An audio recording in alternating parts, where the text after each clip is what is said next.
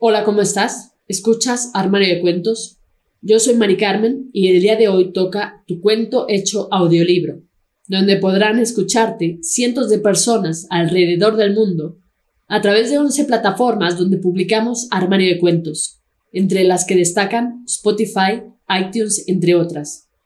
Si quieres saber cómo hacernos llegar tu cuento, entra a la página www.armariodecuentos.com.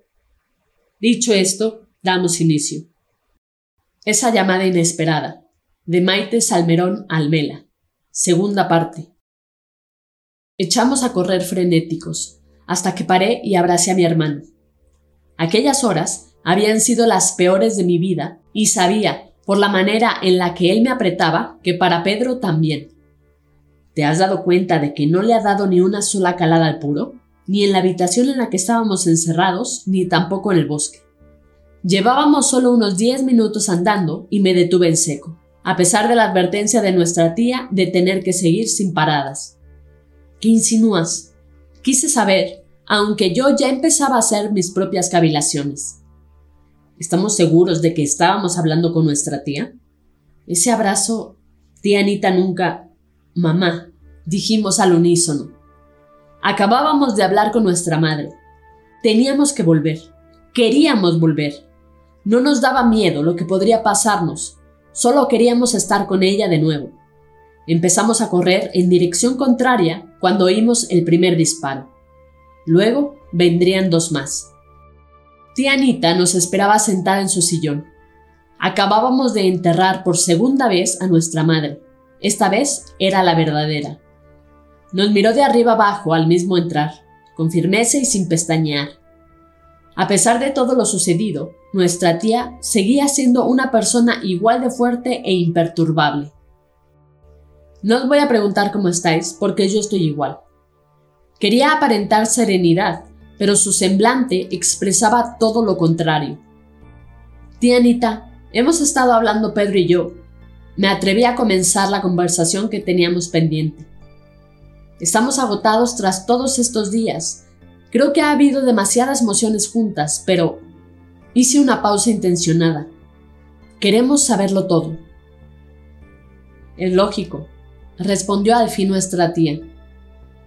Cuando llegué aquella noche a aquel zulo y vi a vuestra madre tirada en el suelo y sangrando, pensé que vosotros también estaríais muertos. Se llevó las manos al rostro sollozando. ¿Cuánto miedo pasé entonces? Tía, dijo Pedro, cogiéndole las manos en un gesto de comprensión y afecto. ¿Por qué dejaste a nuestra madre sola ahí? No tendrías que... Lo sé, pero en ese momento fue la única solución que encontramos. Qué gran error el mío. Creo que nunca me lo perdonaré. Nos sentamos en el suelo junto a nuestra tía mientras que ella seguía sentada en su sillón, contemplando fijamente la pared que tenía delante, observando aquellos cuadros tan conocidos por nosotros. Cada uno le cogimos de una mano y entonces empezó a narrarnos la historia de nuestra familia, una familia que creíamos que había sido siempre aburrida y sin nada interesante que contar. Todo esto comenzó con vuestra abuela Marianne, mi madre. Ella era apenas una chiquilla sin miramientos, sin demasiadas neuronas en la cabeza y un revuelo de hormonas en su cuerpo, cuando se enamoró. El afortunado fue un señor mucho mayor que ella, Patrick. Procedía de Irlanda y había venido a nuestro país a ganarse la vida. Desde el principio nadie le ofrecía ningún tipo de trabajo, tal vez por su condición de inmigrante o por su manera violenta de comportarse. O por lo que fuera. La cuestión es que con el tiempo decidió dedicarse al trapicheo. Empezó a robar en casas pudientes, cogiendo de ellas en un principio algo de dinero, pero terminó robando verdaderas joyas importantes y de un nivel mundialmente reconocido. En esos robos siempre le seguía su pequeña secuaz, vuestra abuela. Como ya he dicho, era tonta y joven, y la mezcla de las dos cosas nunca da un buen resultado. ¿Estás diciendo que la abuela Marianne era una ladrona? Se me curvaron los labios a modo de una sonrisa incrédula. Era la primera vez que reía desde hacía días y me había olvidado lo agradable que era sentirse así, aunque solo fuera por unos segundos. Me hacía gracia recordar a nuestra anciana abuela e imaginarla de ladrona profesional. ¡Qué increíble! dijo Pedro también con un tono de guasa y mirándome con un amago de carcajada en su rostro. Sí, se convirtió en una ladrona experta. Mejor dicho, Patrick la engañó y la convirtió en una ladrona especialista en joyas. Este hombre mantenía un romance con vuestra abuela, pero a la vez estaba casado y con tres hijos. Ya os he dicho que era mayor que ella. Así que cuando la abuela se enteró de la vida paralela de su amado, decidió, a modo de venganza y por rencor, quedarse con una de las cosas de su último robo, el diamante Hope. ¿Lo conocéis? Se trata de un precioso diamante de origen indio, el cual tiene una maldición. Todos los que poseen mueren trágicamente. Pero de esto vuestra abuela no tenía ni idea, además desconocía el valor de aquel diamante, pero que debía de ser alto por las ansias que se tomó Patrick por encontrar a mi madre a lo largo de toda su vida. Tras toda esta aventura, vuestra abuela ya no era bien recibida en su propia casa por su pasado con aquel señor. Cuando más necesitaba de la ayuda de sus padres, estos le dieron de lado. Así que empezó una nueva vida marchándose a Madrid. Necesitaba una ciudad grande, de tal manera que a Patrick le resultase imposible encontrarla. Se casó con el que fue mi padre y vivieron tranquilos y felices hasta que un día, cuando vuestra madre y yo éramos apenas unas adolescentes, apareció un señor atractivo y con un acento peculiar en la puerta de casa, exigiendo ver a la abuela Mariana. ¿Me vais siguiendo? Los dos afirmamos con la cabeza en silencio. Por primera vez oíamos un hecho suntuoso en donde nuestros allegados eran los verdaderos protagonistas y no pretendíamos interrumpir el relato de tía Anita por el solo hecho de pronunciar un sí. Dijo llamarse precisamente Patrick. En ese momento ella no estaba, pero volvió a aparecer al día siguiente y así hasta que coincidió con la abuela Mariana. Está claro que cuando se vieron hubo algo más que chispa en sus ojos, pero los demás seguíamos sin comprender nada. Ese hombre le exigía a mi madre algo que no entendíamos y lo hacía con una violencia verbal que helaba la sangre. Cuando se marchó, vuestra abuela nos reunió y nos hizo sentarnos en ese salón mientras contaba todo su pasado, que había sido una ladrona y que aquel señor había sido alguien especial, pero del que tuvo que huir, puesto que se había adueñado de algo que era de gran importancia para él. A pesar de que insistimos en que nos revelara qué era aquello que le había sustraído sin permiso, la abuela nunca nos confesó lo del diamante. Tras aquella charla nos prometió, sin dudarlo, que todo aquello se solucionaría. Realmente lo que este señor le pedía a vuestra abuela era el diamante Hop para pagar una importante deuda. Se había quedado en la ruina. Es cierto que en su momento Patrick pudo entender que Marianne cogiera el diamante por odio hacia él, aunque no le hiciera la menor gracia entonces. Pero ahora dejó ver que era una necesidad poseerlo debido al dinero que le darían por esa joya, y evitar así que lo matasen. Quedaron pues al día siguiente para que la clemente de vuestra abuela le diera el diamante y por fin acabar con todo aquello. Sin embargo, justo ese día, de camino a nuestra casa, Patrick fue asesinado por la mafia de los acreedores que lo perseguían. Todo esto salió en los periódicos, incluyendo su pasado de maleante y mafioso. Muerto el perro se acabó la rabia, o al menos es lo que todos pensábamos. Con el tiempo, cuando ya la abuela estaba muy mayor y enferma, recibimos una carta de Dublín. Recuerdo cuando la abuela estaba ya postrada en la cama durante todo el día, Mamá se pasaba con ella toda la semana cuidándola, apenas pasaba por casa. Interrumpió Pedro, recibiendo un codazo por mi parte. Nuestra tía continuó con la historia sin prestar demasiada atención al comentario de Pedro. El remitente de aquella carta era un tal Sam. Tu madre y yo la leímos y entendimos que se trataba de uno de los hijos de Patrick. Este exigía la joya como parte de su herencia una joya que nosotras apenas teníamos conocimiento, pero supusimos que era lo que la abuela le había quitado rabiosa a Patrick, y por lo que éste había venido a nuestra casa por aquel entonces. El tal Sam informó que nos visitaría en unas semanas para que le entregáramos el diamante. Estaba claro que todo se solucionaría deshaciéndonos de una vez por todas de la joya. El problema, la abuela Marianne ya no recordaba nada sobre aquel diamante, y mucho menos dónde lo había escondido durante todos esos años debido a su Alzheimer. Se hizo un silencio en el que miré a Pedro para ver si iba siguiendo la historia y si podía ver en sus ojos que ésta le resultaba tan interesante como a mí, y así era. Mientras tanto, Tía Anita aprovechó para coger aire y continuar. Sam no apareció hasta tres meses después, exigiendo lo que ya os he dicho, pero fue cuando la abuela peor estaba. De hecho, a las pocas semanas ella murió. Con la amenaza de Sam y sin saber dónde estaba aquel maldito diamante, vivimos un periodo de desesperación. Decidimos darle una gran suma de dinero a aquel hombre con el fin de que nos dejara en paz y lo conseguimos. Durante un tiempo volvimos a olvidarnos del diamante y de toda su historia. No obstante, hace unos seis años, poco antes de que muriera vuestra madre por primera vez, llamó de nuevo Sam a esta casa reclamando otra vez el diamante Hop. No se creía que no tuviéramos ni remota idea de su localización.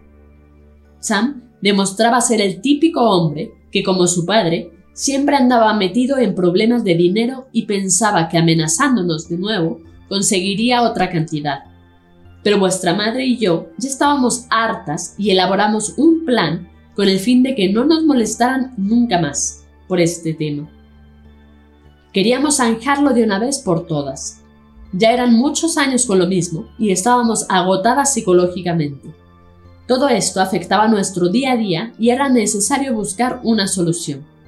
Se trataba de un plan peligroso, en el que ella perdía mucho más que yo. Con la ayuda de vuestro querido padre, decidimos fingir la muerte de mi hermana, vuestra madre, para nunca más ser molestadas por este individuo. Luego, la otra parte era la más difícil de elaborar. Yo tenía que hacer creer a esta gente que estaba de su parte y que haría todo lo posible por ayudarles a encontrar el diamante, una manera encubierta de cuidar de mi familia pero sin que ninguno de vosotros lo supiera. Tuve que hacer cosas horrorosas para hacerles creer de qué parte estaba.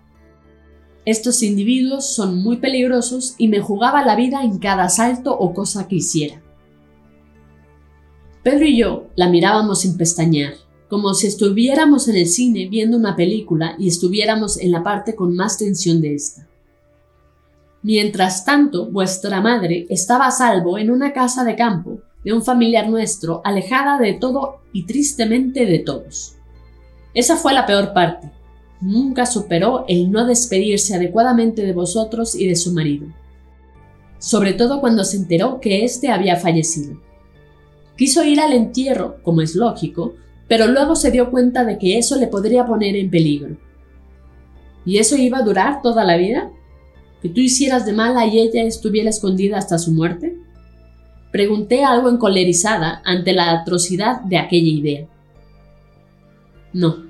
El plan final era que yo cogiera destrezas y habilidades de aquella banda de energúmenos y al final matar al cabecilla, Sam, y deshacer todo aquello al instante. He de deciros que iba por buen camino, estaba a punto de... Pero entonces mamá llamó por teléfono a sus hijos. Exacto. Y ahí dio al traste con todo. Aunque yo estuviera en aquella banda y supiera que estabais protegidos por mí, sabía de buena tinta que también os controlaban. Llamadas, salidas, entradas, trabajo, y cuando recibisteis esa llamada inesperada, supe que ellos también la habían oído. Además, lo comprobé justo aquella noche en la que llegasteis los dos contándome lo sucedido. Desde la ventana había aparcando uno de los coches de la banda. Ya estaban en alerta desde el minuto uno.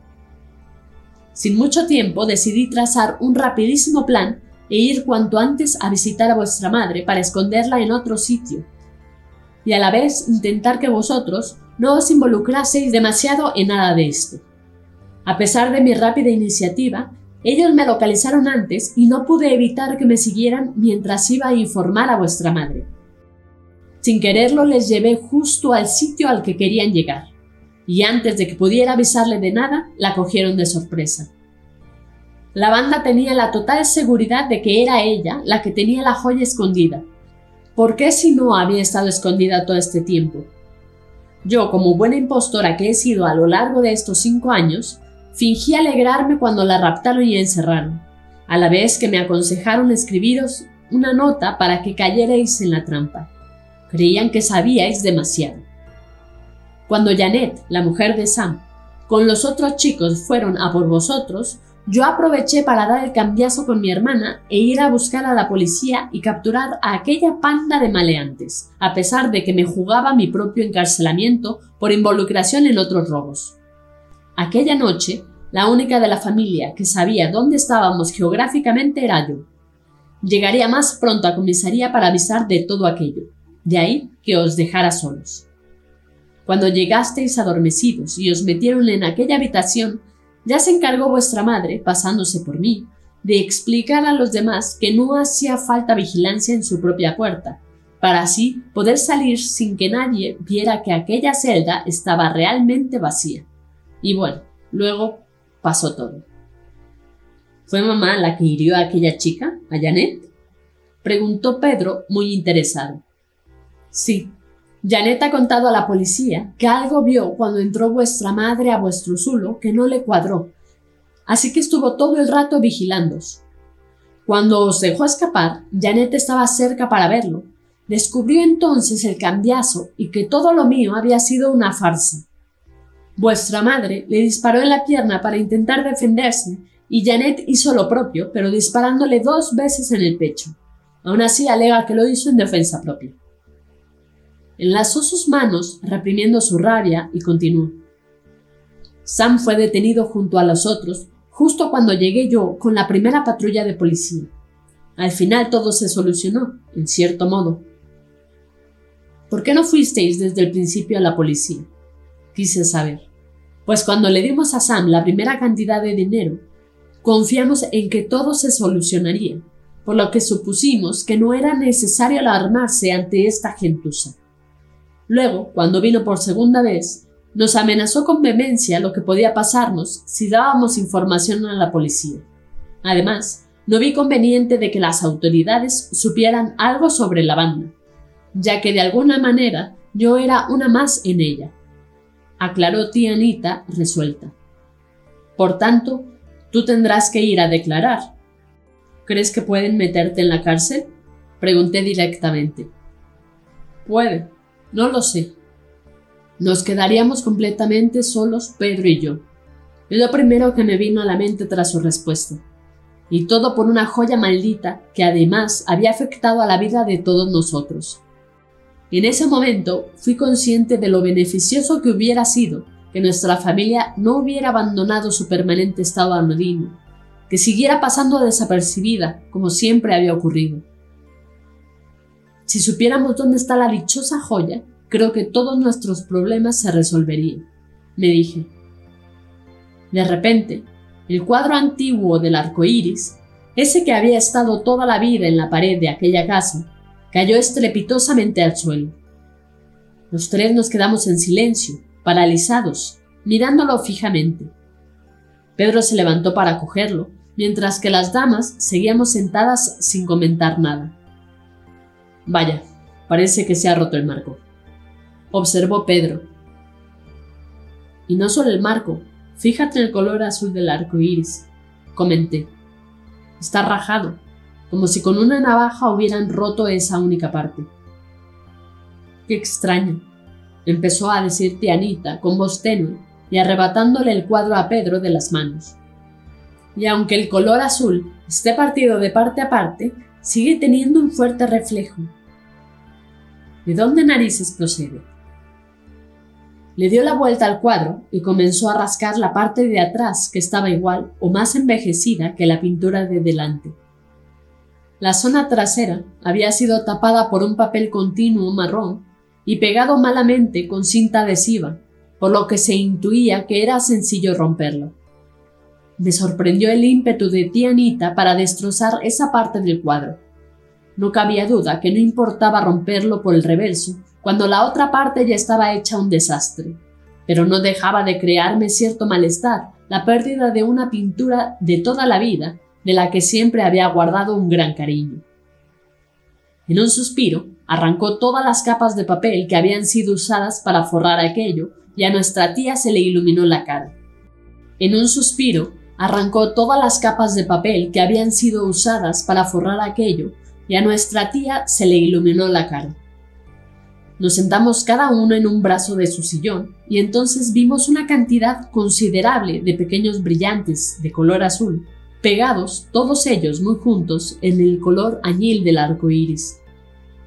Sin todavía entender nada, arrancamos entre todos esa parte del cuadro, dándonos ya totalmente igual el conjunto. Y mi tía dijo por fin: Aquí estabas, diamante Hop y fuimos despegando uno por uno todos los trocitos de diamante que allí había.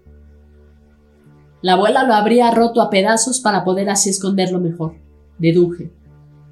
Es increíble vuestra abuela, exclamó tía Anita en voz alta. ¿Sabéis que esto es una prueba irrefutable?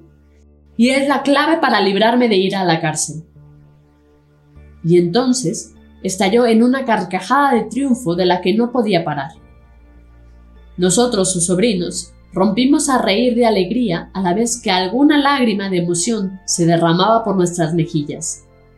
Aquello era el final más feliz al que podíamos aspirar. Tan solo un año después de ese gran momento, estaba entrando en casa justo cuando empezaba a sonar el teléfono. Era ya tarde y al día siguiente tenía que ir a trabajar, pero la ocasión lo merecía. Tía Anita volvía a casa libre, feliz y algo más envejecida. Volvíamos a estar los tres juntos de nuevo. De ahí que hubiéramos hecho una gran celebración esa misma noche. Con todo el lío del abrigo, bufanda, guantes y bolso, me fue imposible llegar a tiempo al teléfono. Sin embargo, quien llamaba volvió a insistir. Y esa vez ya estaba dispuesta a descolgar. A esas horas esperaba que fuera mi hermano. Algo se le habría olvidado. ¿Sí? contesté despreocupadamente mientras me desprendía del calzado. Sara, ¿me oyes, Sara? Sarita, soy yo. Me quedé hipnotizada con una bota en la mano y la otra todavía puesta.